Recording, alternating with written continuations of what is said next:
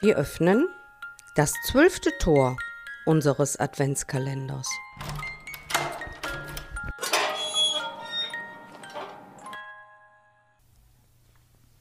Hermann Hesse Weihnachten Ich sehn mich nach so einem Land der Ruhe und Geborgenheit. Ich glaub, ich hab's einmal gekannt, als ich den Sternenhimmel weit und klar vor meinen Augen sah, unendlich großes Weltenall. Und etwas dann mit mir geschah. Ich ahnte, spürte auf einmal, dass alles, Sterne, Berg und Tal, ob ferne Länder, fremdes Volk, sei es der Mond, sei es Sonnenstrahl, dass Regen, Schnee und jede Wolk, dass all das in mir selbst ich find, verkleinert einmalig und schön.